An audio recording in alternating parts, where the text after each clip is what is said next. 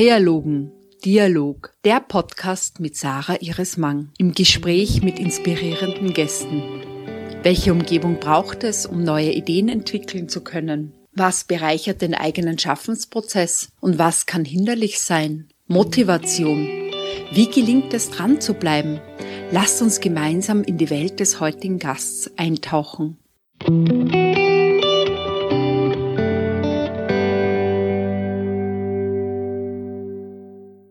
und herzlich willkommen zu einer neuen Folge von Podcast Kreologen. Das Thema heute ist Umwelt, Energie und Nachhaltigkeit. Mir gegenüber habe ich zwei junge TechnikerInnen sitzen. Miriam Huber und Jakob Reich. Beide haben Verfahrenstechnik studiert und machen derzeit ihren Master an der Technischen Universität Wien. Miriam hat zudem einen Master in Umwelt- und Bioressourcenmanagement und macht gerade ihr Doktorat. Beide haben schon einiges an beruflichen Erfahrungen in ihrem Fachbereich gesammelt, worüber wir gleich noch sprechen wollen. Mich selbst hat das Thema für den Podcast darum so interessiert, weil es jeden von uns betrifft und zahlreiche innovative Projekte und Forschungsvorhaben in dem Bereich realisiert werden. Vieles davon ist, glaube ich, gar nicht bewusst, beziehungsweise sind viele Dinge im Alltag gar nicht sichtbar, etwa wie aus Biomasse und Abfall neue Energieformen gewonnen werden können, um ein Beispiel herauszugreifen. Und welche technischen Innovationen und einfache Verhaltensänderungen zu unser aller Wohl im Sinne der Nachhaltigkeit beitragen können. Überall auf der Welt befassen sich ForscherInnen, Initiativen und Umweltbewegungen und engagierte und vor allem auch junge Leute mit dem überaus wichtigen Thema unseres heutigen Podcasts. Und ich bin davon überzeugt, dass Kreativität und spartenübergreifendes Denken und Handeln neue Wege ermöglichen. Miriam und Jakob, was hat jeden von euch dazu bewogen, diesen Fachbereich zu wählen? Gab es ausschlaggebende Gründe für eure Berufswahl? Und Jakob, kannst du den HörerInnen zusätzlich erzählen, wie die Unis selbst auf die Veränderungen reagieren bzw. sich das Studium verändert hat? Mein Name ist Jakob. Grundsätzlich war meine Studienwahl eher zufällig. Ich wollte Maschinenbau studieren, aus dem simplen Grund, dass mein Vater das studiert hat. Und ich habe mich im letzten Moment umentschieden, als mir gesagt wurde, oder eigentlich vorgeschlagen wurde, Verfahrenstechnik zu studieren, weil ich das an der Schule auch hatte und schlichtweg mein Lieblingslehrer das unterrichtet hat. Dann habe ich mich eben im letzten Moment umentschieden für Verfahrenstechnik, ohne wirklich zu wissen, was da auf mich zukommt, auch ohne zu wissen, später damit machen will. Und ja, der Anfang vom Studium, würde ich sagen, hat mich dann gebannt. Und deswegen mache ich es gerne und nach wie vor. Könntest du noch erzählen, wie sich das Studium an sich verändert hat? Ja, das Studium, es gibt, man merkt es daran, dass jetzt ein neuer Master geschaffen wurde. Also ich selber falle jetzt genau in die Sparte, wo ich mich entscheiden kann zwischen dem alten Master und dem neuen Master. Es wird halt in den Fächern mehr auf erneuerbare Energien geachtet und es wird mehr darauf geachtet, eben dass man versteht, was man tut als Verfahrenstechnik in der Verfahrenstechniker in der Energiewirtschaft. Ja, viele Fächer wurden großteils auch umbenannt und es gibt auch neue Pflichtfächer, die man machen muss, zum Beispiel Ökobilanzierung, wo es darum geht, Lebenszyklusanalysen zu erstellen von verschiedenen Verfahren, wo es effektiv wirklich darum geht zu erkennen, wie nachhaltig ist etwas und wie wirkt sich etwas in jedem Detail auf die Umwelt aus, sowohl im positiven als auch im negativen Sinne. Miriam? Ja, das ist ganz lustig, weil meine Studienwahl war eigentlich ganz anders als die vom Jakob, weil ich habe eigentlich ein neusprachliches Gymnasium gemacht und war deswegen gar nicht mit Technik konfrontiert, so überhaupt nicht. Und ich habe aber schon immer gewusst, dass ich etwas so in Richtung Umwelt machen wollte, wie wahrscheinlich jetzt eh so viele, und habe deswegen mal Umwelt- und Bioressourcenmanagement zum Studieren begonnen. Und bin dann im Zuge von diesem Studium draufgekommen, dass da sowas ähnliches mit einem viel technischeren Einschlag gibt, und zwar eben Verfahrenstechnik war das dann für mich. Da habe ich eigentlich so ein bisschen meine Leidenschaft für ein bisschen herumbasteln und Probleme lösen und halt Technik gefunden habe das dann sehr spontan eigentlich zum Studieren begonnen und bin super glücklich mit der Entscheidung, ja. Im Podcast Kreologen geht es um Innovation und Kreativität. Könnt ihr mir sagen, was ihr an eurem Fachbereich besonders innovativ und kreativ findet? Grundsätzlich ist das Ingenieurswesen Problemlösung. Also man wird nachher dafür bezahlt, Probleme zu lösen. Und ich glaube, dass der kreative Aspekt dahinter ist, thinking out of the box, Lösungen zu finden, die nicht naheliegend sind, die vielleicht bisher nicht gefunden wurden und das auf Unwegen zu tun und so halt in einem breiten Spektrum zu denken. Und gerade beim Thema Umwelt, dass wir das alles ein bisschen nachhaltiger gestalten, gehört halt Unmengen Innovation dazu, weil sonst bekommen wir keine neuen Lösungen, die das umsetzen können. Ja. Ich finde das ganz spannend, dass wir über Verfahrenstechnik reden. Ich glaube, das ist vielen, mir ist es übrigens auch so gegangen, vorher gar nicht so bewusst gewesen, was das genau ist. Unser Thema heute ist Umwelt, Energie und Nachhaltigkeit. All diese genannten Bereiche sind sehr zentral in unserer Gesellschaft. Sie beschäftigen uns tagtäglich. Klimawandel, steigende Strompreise, Änderung des Konsumverhaltens und, und, und. Die Liste ist lang. Was tut sich in eurem jeweiligen Forschungsfeld derzeit in diesem Bereich? Möchte jeder von euch ein Beispiel herausgreifen und den HörerInnen davon berichten? Bei meinem aktuellen Arbeitgeber, das sind wir sind ein sehr kleines Lieferantenunternehmen, das heißt wir liefern nur kleine technische Lösungen. Da muss ich sagen, merkt man das eigentlich überhaupt nicht weil es nur um die Auslegung einzelner Rohrleitungen geht.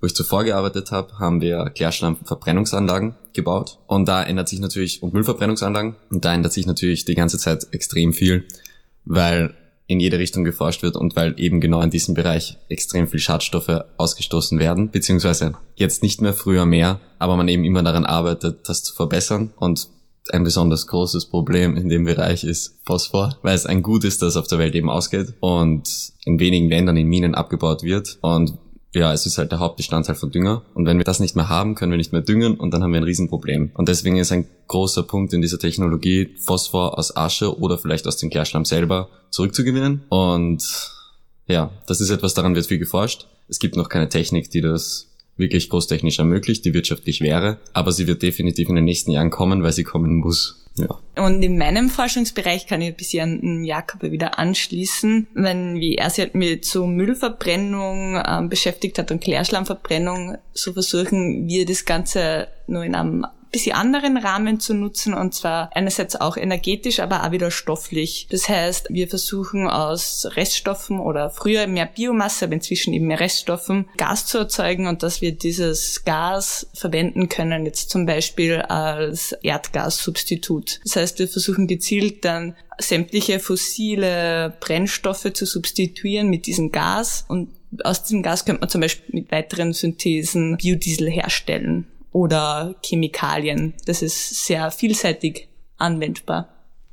Dankeschön für eure Ausführungen zu dem Bereich und ich sehe, da tut sich gerade sehr, sehr viel. Im Mai 2022 erscheint in der Zeitung Der Standard ein spannender Artikel, in dem berichtet wird, dass Forschende daran arbeiten, aus Hausmüll und Klärschlamm wieder grünes Gas, Diesel und Kerosin herzustellen. Das klingt sehr innovativ. Stichwort bessere Kreislaufwirtschaft. Aber funktioniert das tatsächlich schon? Und wie steht es um die Zusammenarbeit auf internationaler Ebene? Also, weil ich tatsächlich bei diesen Versuchsreihen dabei war, kann ich sagen, ja, es hat gut funktioniert. Natürlich müssen wir jetzt schauen, dass wir das Ganze großtechnisch aufziehen können und das dann auch, was unser großes Ziel natürlich ist, an die Industrien oder in den Industrien implementieren. Weil es gibt nichts, was Blöde ist es, eine wunderschöne Lösung zu haben, die dann von niemandem adaptiert wird. Und zum internationalen Netzwerk ist es so, dass da handelt sich ja um ein Forschungsprojekt, bei dem auch viele internationale Partner dabei sind. Und da ist eine große Zusammenarbeit und natürlich ein Interesse. Und es ist ja eigentlich ziemlich cool, wie da der Zusammenhalt ist, weil wir dann alle irgendwie ein größeres Ziel haben, wo wir uns voll unterstützen, dass das auch vorangetrieben wird. Und eben für diese Inbetriebnahme war die Rückmeldung international eigentlich ziemlich groß und erfreut. Das ist gut angekommen. Dankeschön. Jakob, ich möchte noch einmal zurück, auch weil du vorhin das Phosphor erwähnt hast und auch die Dringlichkeit und Notwendigkeit, das herzustellen. Könntest du das noch einmal erklären, wo das genau überall gebraucht wird für die HörerInnen? Naja, wie gesagt, ist Phosphor ein Bestandteil vom Dünger und ich weiß nicht, Pflanzen bestehen zu einem gewissen Prozentsatz daraus. Ich weiß nicht, wie hoch er ist, aber ohne Phosphor werden Pflanzen nicht wachsen. Und tatsächlich ist es so, das Gefährlichste für die Spezies Mensch, glaube ich, was es gibt, gefährlicher eingestuft als der Klimawandel. Eben weil das kann ausgehen und das kann in 50 bis 100 Jahren ausgehen und dann haben wir ein Riesenproblem. Und in der Rückgewinnung ist dann wiederum ein großes Problem. Man kann es halt Man hat halt eben den Klärschlamm, da ist das Phosphor ausgeschieden drinnen. Im Klärschlamm sind aber auch noch jede Menge anderen Stoffe. Dazu ist es so, dass Klärschlamm nicht alleine verbrannt wird, weil der Wasseranteil sehr hoch ist. Man tut es meistens nur zufeuern. Das heißt, man hat dann noch mehr andere Bestandteile drinnen in der Verbrennung. Nachher in der Asche ist zwar das Phosphor vorhanden, aber nur zu einem extrem kleinen Prozentsatz. Und wenn etwas sehr wenig vorhanden ist, ist es natürlich sehr schwer, energetisch aufwendig, das zurückzugewinnen. Und das ist das Hauptproblem. Und ich glaube, Deutschland zum Beispiel hat sogar gesetzlich vorgeschrieben, dass ab 2027 schon, ich glaube 2027, es zurückgewonnen werden muss. Es gibt aber noch keine Technologie, dass das kann. Und das war auch, dass das großtechnisch kann. Es hat sich noch keine Technologie durchgesetzt. Es hat sich noch keine Technologie durchgesetzt. Ja, und das ist eher auch, also wo ich jetzt angefangen habe zum Arbeiten, habe ich mit meinem Chef darüber geredet und das erste, was er zu mir gesagt hat, ist, er hatte große Sorge wegen etlichen Beschränkungen, die kommen und kommen werden und dass gerade kleine Unternehmen dem nicht nachkommen können und dann in ein paar Jahren dann ein Riesenproblem auch in die Richtung dann wieder auftritt. Nämlich nicht nur, dass man es noch nicht zurückgewinnen kann oder sich noch nichts durchgesetzt hat, sondern dass es dann für kleine Unternehmen noch schwieriger ist, sich da durchzusetzen, was ja jetzt schon ein großes Problem ist. Ideen mit Zukunft steht auf der Homepage von BEST. Das steht für Bioenergy and Sustainable Technologies, zu Deutsch Bioenergie und nachhaltige Technologien.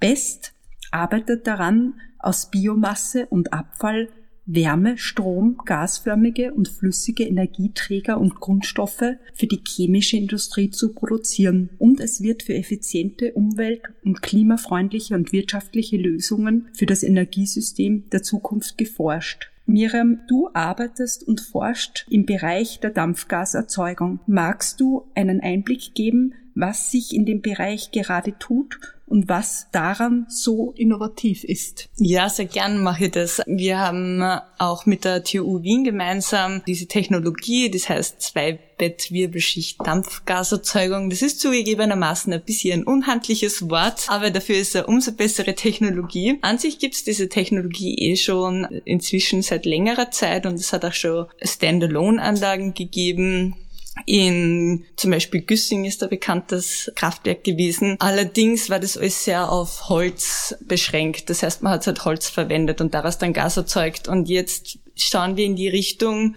dass wir Reststoffe verwenden, damit das eben alles in Kreislaufwirtschaft geht und natürlich wirtschaftlich und viel effizienter wird. Das sind dann meiner Meinung nach sehr elegante Lösungen, die man dann haben kann. Und mein Forschungsgebiet zum Beispiel spezialisiert, dass wir diese Technologie in der Papierindustrie implementieren können. Die Papierindustrie ist halt eine wirklich energiereiche oder sehr energieintensive Industrie, die auch viel auf fossilen Brennstoffen momentan nur basiert. Und es fallen aber gleichzeitig extrem viel Reststoffe an, eben zum Beispiel Rinde oder Schlemme, die im Prozess dann anfangen, bei Papierrecycling. Und diese könnten alle als Einsatzstoff dienen, um daraus dann wieder eben ein Synthesegas zu produzieren, das man statt Erdgas verwenden könnte. Miriam, wo glaubst du, dass wir in zehn Jahren stehen werden?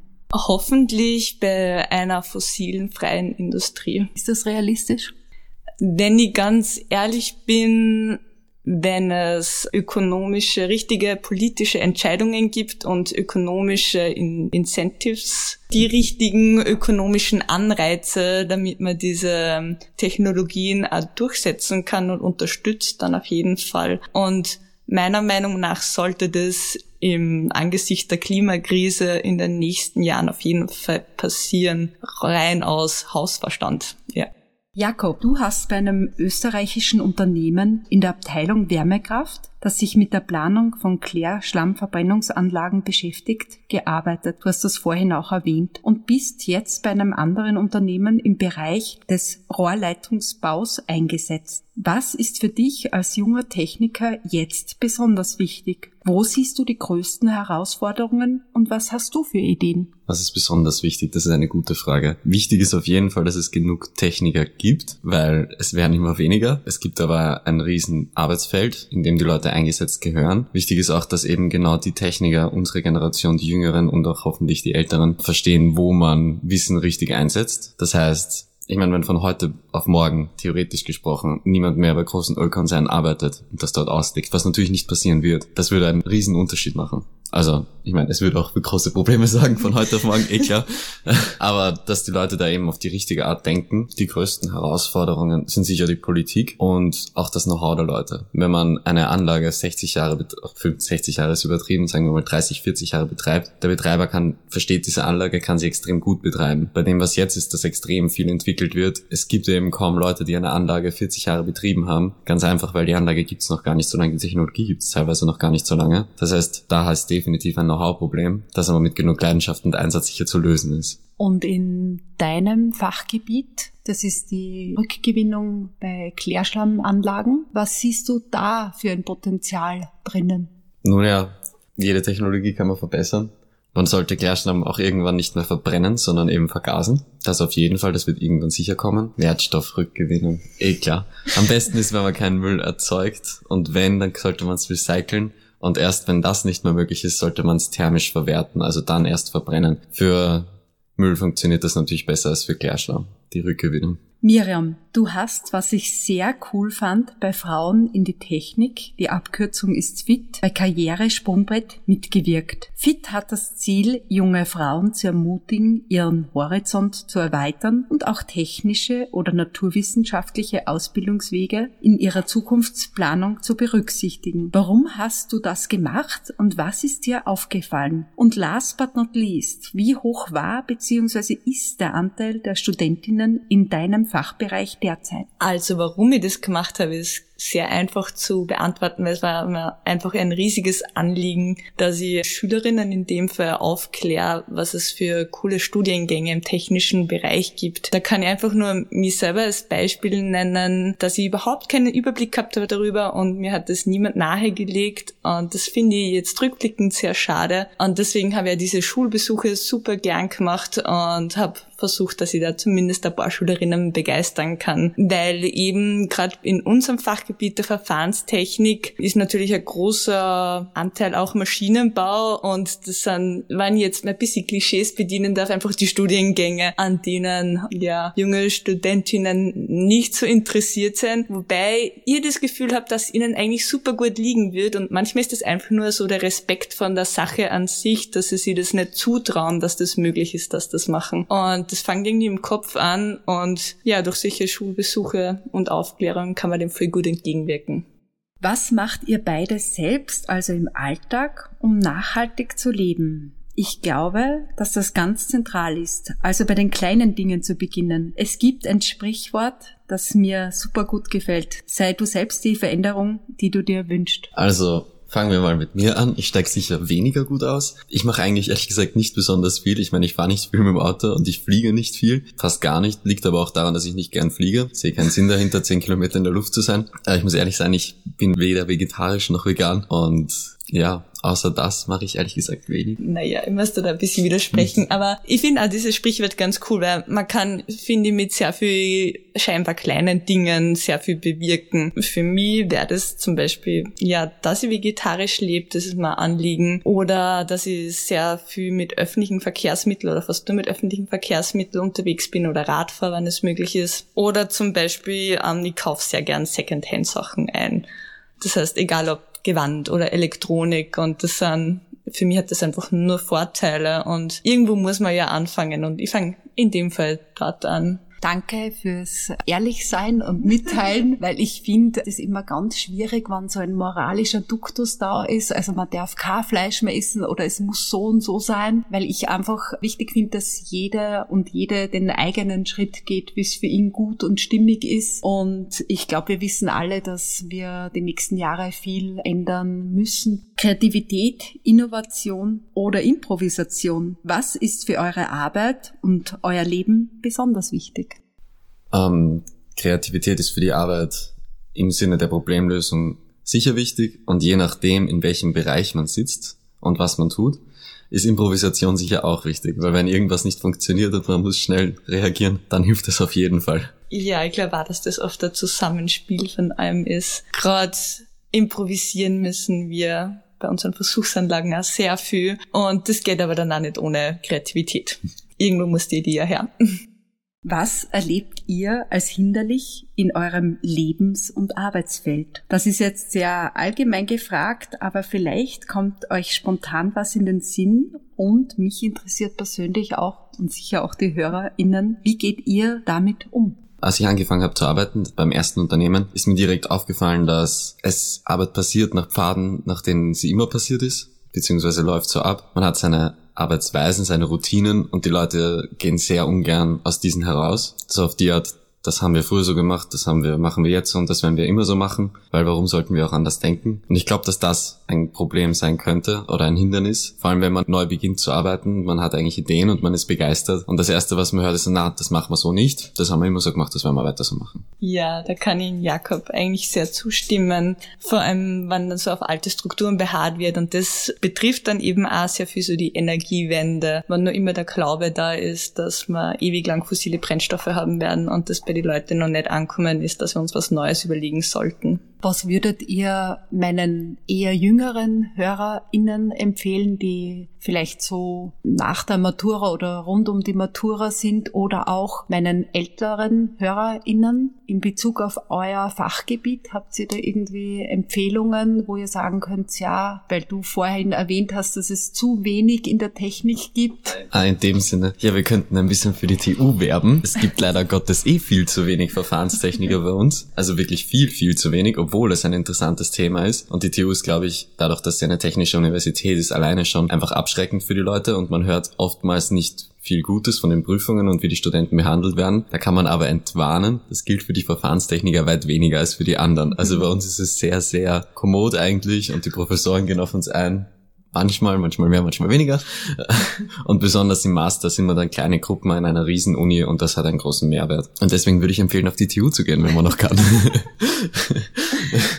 ja, natürlich. Also ja, man kann, wenn man sich das erste Mal was dazu anschauen will, kann man sich verschiedene YouTuber anschauen. Ich kenne selber leider nicht viele, die gut sind. Eins, was ein bisschen fortgeschrittener wäre, ist Practical Engineering. Das ist ein sehr sympathischer Familienvater, das weiß ich, weil seine Familie oft vorkommt in den Videos, der alltägliche und hochtechnische Dinge sehr simpel erklärt, sich immer wieder seine eigenen Versuche aufbaut und das sehr sympathisch rüberbringt. Also das kann ich sehr empfehlen. Und was ich noch viel besser finde, das ist aber weit weniger Verfahrenstechnik und Ingenieursmäßig, da geht's mehr in die Richtung reine Physik, aber von auch von Grundschule bis bis Universitätsniveau ist Walter Lewin. Ich glaube, das ist ein niederländischer Professor, unterrichtet auf Englisch mit einem ganz netten Akzent und er ist dadurch berühmt geworden, dass er extrem gut unterrichtet und extrem gute Beispiele bringt. Und man sieht es dann eh, man kann sich die Videos anschauen, der wird von 50 verschiedenen Kameras gefilmt, einfach weil das so ein Phänomen ist, wie spannend er diesen Unterricht macht und wie gut er extrem komplizierte Inhalte vermittelt. Also das kann ich beides wirklich empfehlen.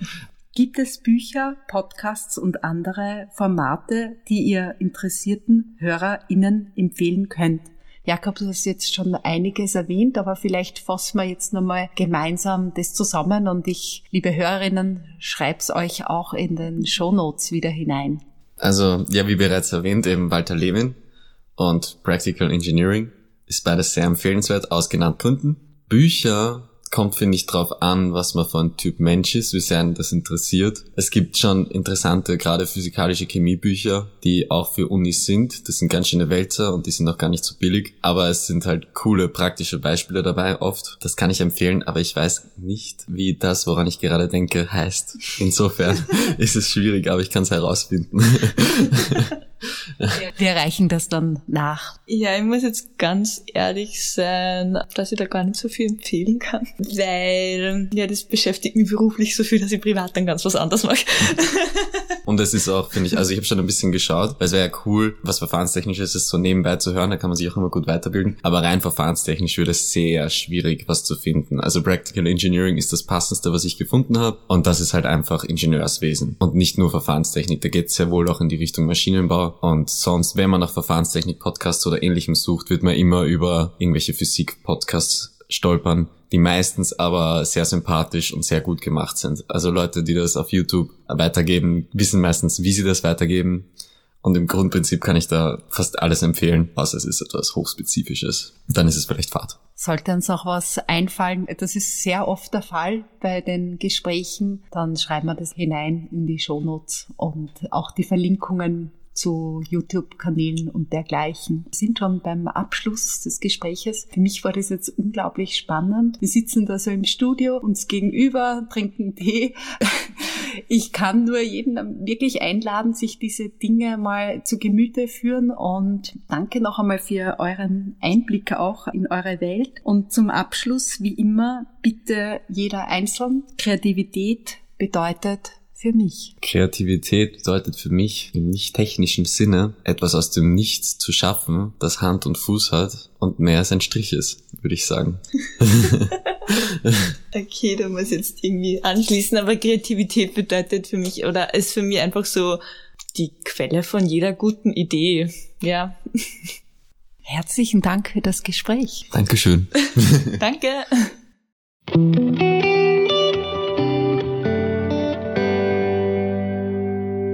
Kreologen, schön, dass du heute dabei warst. Wenn dir der Podcast gefallen hat, dann teile ihn gerne mit Freunden. Über positive Bewertungen würde ich mich sehr freuen. Du hast spannende Ideen, Anregungen und Impulse. Schreib mir doch auf Instagram oder direkt an kreologen.saramang.at.